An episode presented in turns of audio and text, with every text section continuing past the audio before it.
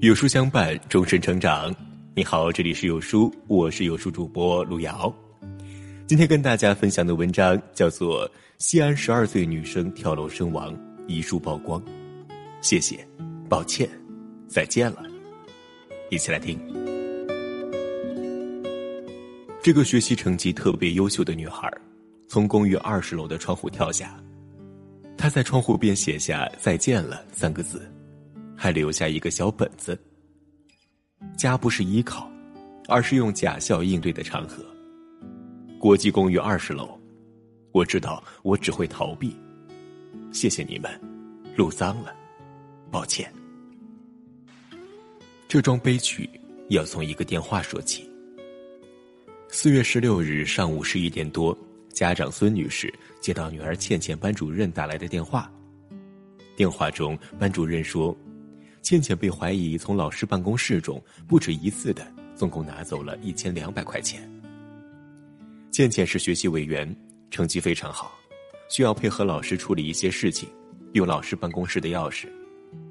为此，学校的三位老师一起把倩倩叫到办公室，就是否偷钱一事调取了楼道监控。向倩倩询问，监控也显示，倩倩从老师办公室里走出来，右手从兜里掏出类似钱的东西。孙女士一听，觉得事关重大，就赶紧给倩倩打电话，但电话打不通。她和倩倩爸爸慌忙去了学校。班主任说，倩倩已经去了学校附近的舞托班。孙女士又跟舞托班老师联系，得到的答复是，倩倩吃完午饭。就走了。孙女士和倩倩爸爸到学校和舞托班附近，四处寻找倩倩的下落。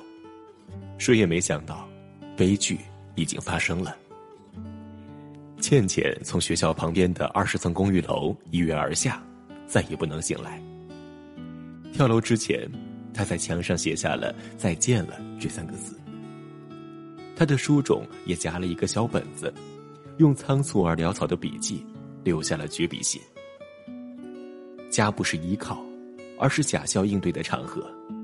国际公寓二十楼，我知道我只会逃避。谢谢你们，路脏了，抱歉。一个如花的生命，就这样戛然而止在这个多事之春里。悲剧的源头，仅仅是一场尚且存疑的盗窃案吗？校方解释是。有老师发现自己钱被偷之后，去查看了监控，发现是倩倩所为。学校三名老师就一起和倩倩谈了话，倩倩承认她确实拿了钱，但是曾请求老师不要告诉家长。但学校考虑到事情严重性，还是给倩倩的妈妈打了电话，却没想到发生了这样的惨剧。倩倩妈妈孙女士沉痛的说道：“他们家是做生意的。”经济条件不错，平时给女儿的零花钱很充裕，孩子根本不可能去偷钱。退一万步来讲，就算倩倩真的拿了老师的钱，那三名老师像审犯人一样审孩子的时候，到底说了什么话，做了什么事，才导致孩子走向这样的极端的？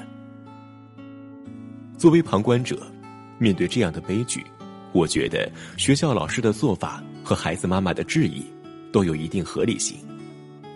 老师发现孩子疑似偷了钱，还拿了那么多，有没有必要这么重视这件事情呢？当然有。自己养了十二年的孩子，因为被老师怀疑偷了钱，就这样没了，哪个家长不悲痛、不气愤，不要讨个说法呢？谁都要。但很多时候，正确的出发点不一定带来良好的结局。面对十多岁的孩子。大人们绝对正确的做法和说法，很多时候往往适得其反。如果你了解十几岁孩子的心理特点，就会发现这样的真相：很多时候，大人看似赢了孩子，最终却输得很惨。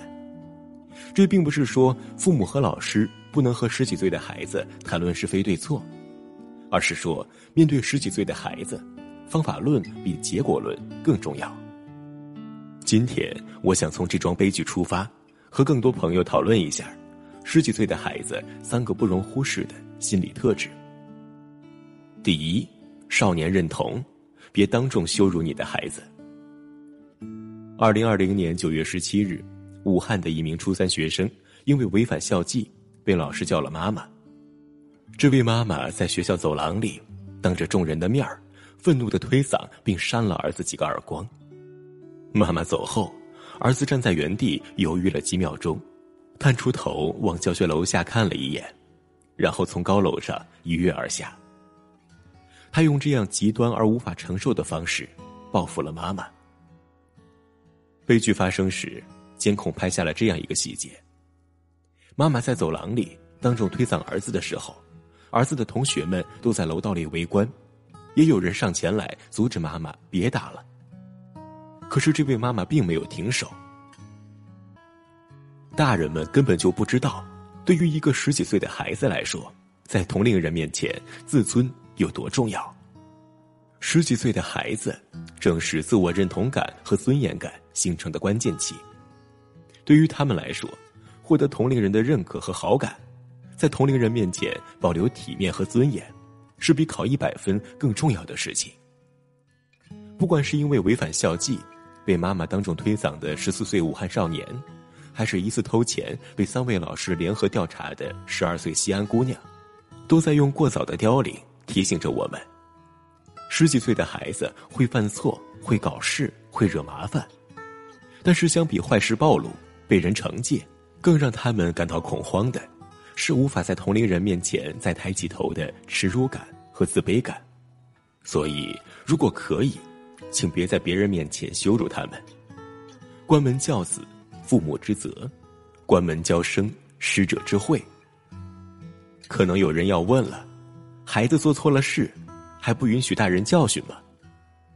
问得好，但是我也想问一个问题：我们批评和教训孩子的初心是什么？是期待我们的孩子在意识到错误之后真正改变，还是期待我们的孩子在我们教训之后走向极端呢？绝大部分的父母和老师都会选择前者。那么，既然是为了爱和成长，我们就有必要懂得方法和智慧，把一个犯错的孩子当成一个同样需要尊严的人，而不是罪犯，当众责难。看见这一点。我们再来看一下十几岁孩子的另外一个心理特点：少年信赖，信任里藏着孩子的未来。二零二零年国庆长假期间，生活在重庆的父亲刘涛接到了片警邹庆华打来的电话，停放在他们小区的一辆奥迪车有几处严重划痕。警方调取了监控，发现奥迪停放在他们小区的几天里，只有刘涛十岁的儿子小新。曾近距离靠近奥迪车，并且有伸手摸车的动作。奥迪车主认定划痕是小新所为。刘涛听完之后，当即赶往现场处理，并且用四个教科书级别的步骤给很多老父老母上了一课。第一步，不管真相如何，先把责任担下来，赔偿给车主三千五百元，把儿子从当众羞辱和质疑中解救出来。第二步。和孩子沟通后，刘涛选择相信儿子没有划车，可他并没有苦苦追问，而是用信赖包容危机中的儿子，给孩子爱和安全感。第三步，刘涛找到骗警邹庆华，借助公权力，不怕麻烦，查找真相，让儿子在父爱和行动里觅得讨要公平的良方。第四步，事实证明划痕并非小新所为。刘涛并没有选择把矛盾扩大化，非要找奥迪车主算账，或者四处接受媒体采访，用儿子给自己赚流量，而是悄悄的肯定孩子：“谢谢你的诚实，让爸爸为你骄傲。”刘涛和小新的故事是我这两年读到的最好的家教范本。他的好，并不在于最终小新被证明是无辜的，而是在于大人们面对危机事件的时候。从初心到行动，对孩子的接纳，孩子的问题，大人都有一定的责任，对错很重要，但是陪伴孩子从经历中成长更为重要。任何时候都不要站在绝对正确的审判台上，在矛盾扩大化中把孩子推向绝望的中央。每一场危机都是孩子成长的礼物，引领着我们在行动和思考中。如何给孩子安全感和归属感？我无意指责西安十二岁女生事件中，三位老师答应孩子不告诉家长后，又通知家长这一做法是否妥当，也不愿再去深究女生遗书中家不是依靠的悲伤。我想通过重庆十岁男孩和奥迪车的故事，跟走在修行之路上的各位大人，探讨这样一个问题：不要让孩子丧失了对大人的依赖，那是一个孩子相信世界、相信未来的原点。也不要轻易在矛盾扩大化中把孩子推向恶意的中央。少年的船很小，能承受的压力和纷争也很小。明白了这一点，我们才能看见十几岁孩子的第三个心理特质：少年归属，请先跟孩子站在一边。西安十二岁女生跳楼事件后，在知乎上有一个叫做磐石的网友写了一个亲身经历的故事。磐石毕业于华东师范大学，曾做过三年老师。他带的是学校最差的班级，可是他对孩子们一视同仁，非常爱护。有一次，学校的微机课上，一个成绩好的孩子丢了手机，他认定是他班里的一个差生所为。对方班里的班主任、计算机老师还有教导主任，三个人把那个有嫌疑的孩子叫去办公室，三堂过审，严厉询问。他们甚至严刑逼供，打孩子耳光。